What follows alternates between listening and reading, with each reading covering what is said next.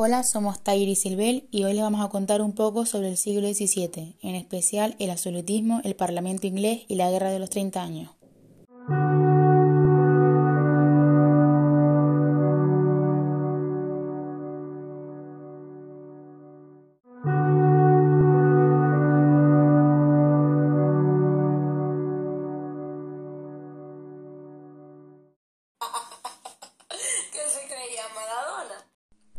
El poder legislativo no existía, tampoco había poder judicial. El rey era la suprema autoridad.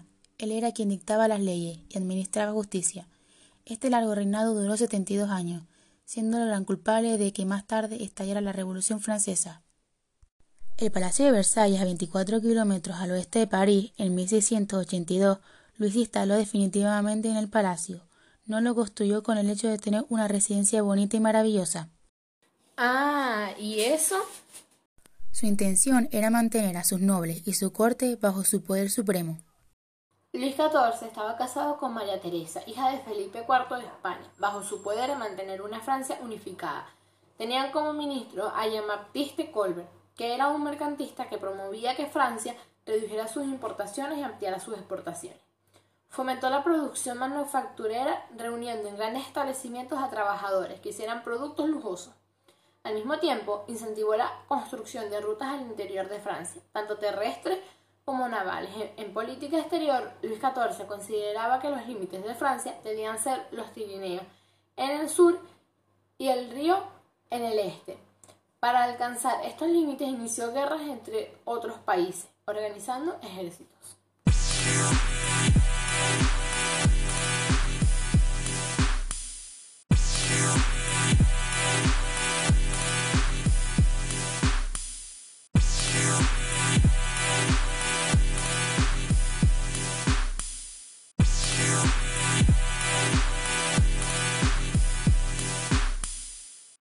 Las ambiciones del poder absoluto del rey Carlos I de Inglaterra de 1600 hasta 1649 pretendiendo imponer su autoridad y gobernar sin respetar los derechos tradicionales y sin el control del Parlamento.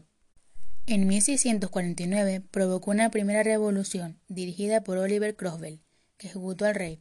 Después de un breve periodo, el nuevo monarca Carlos II aceptó el habeas corpus en 1679. En 1689, una segunda revolución. El Parlamento eligió un nuevo monarca holandés, Guillermo de Orange, y le obligó a jurar y aceptar la Declaración de Derechos, The Bill of Rights. La monarquía parlamentaria no favorecía a todos, solo a grandes propietarios, nobles y burgueses, etc. Tenían derechos al voto. El poder de las dos cámaras del Parlamento británico los lores, Cámara Alta, no son elegidos de forma democrática, sino que son designados por el monarca. Los comunes, Cámara Baja, está formado por 650 miembros del Parlamento. Esta Cámara sí es escogida.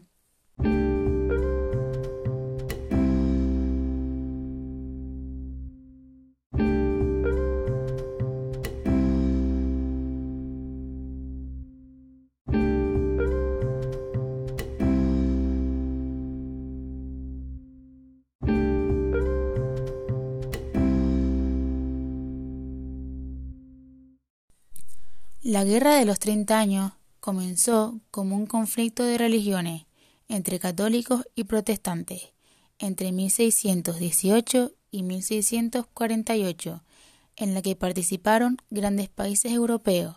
Algunos de ellos son Suiza, Suecia, Portugal y el Párpado, pero acabó convertida en un enfrentamiento mundial, donde los bandos se conformaron por intereses políticos. En 1648 tuvieron que firmar la paz de Westfalia. Se refiere a los dos tratados de paz de Osnabrück y Münster, firmados el 24 de octubre. En estos tratados participaron el emperador del Sacro Imperio Romano Germánico, Fernando III de Habsburgo, la monarquía hispánica, los reinos de Francia, Suecia, las Provincias Unidas, Países Bajos.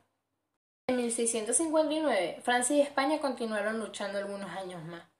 Este conflicto se puso fin, firmando España la paz de los Pirineos el 7 de noviembre. En ella se dio a Francia los territorios catalanes, situados al norte de los Pirineos. Se fijaba la frontera entre los dos países en esta cordillera y se pactaba la boda del rey Luis XIV de Francia con María Teresa.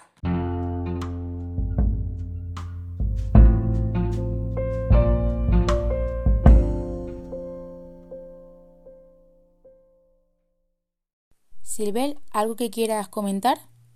Sí, la verdad, he podido resolver algunas dudas que tenía sobre este siglo. Por ejemplo, que el culpable de que estallara la Revolución Francesa haya sido Luis XIV. Bueno, eso ha sido todo. Espero que os haya gustado e interesado el siglo XVII sobre los estados modernos.